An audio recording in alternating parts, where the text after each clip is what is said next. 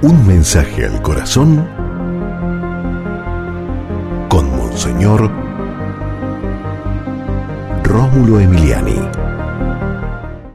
Señor, que aprendamos a ser respetuosos con los demás, que nunca ofendamos, que no seamos agresivos, que no dañemos a las personas en lo más profundo de su ser al insultarlos y al ofenderlos al bajar su autoestima, Señor, que aprendamos a respetar a todo el mundo, rico, pobre, de cualquier raza o religión, que seamos personas, Señor, nobles, que el respeto sea una distinción nuestra, que no seamos, Señor, gente que desprecia a los demás y que humilla a los demás, Señor.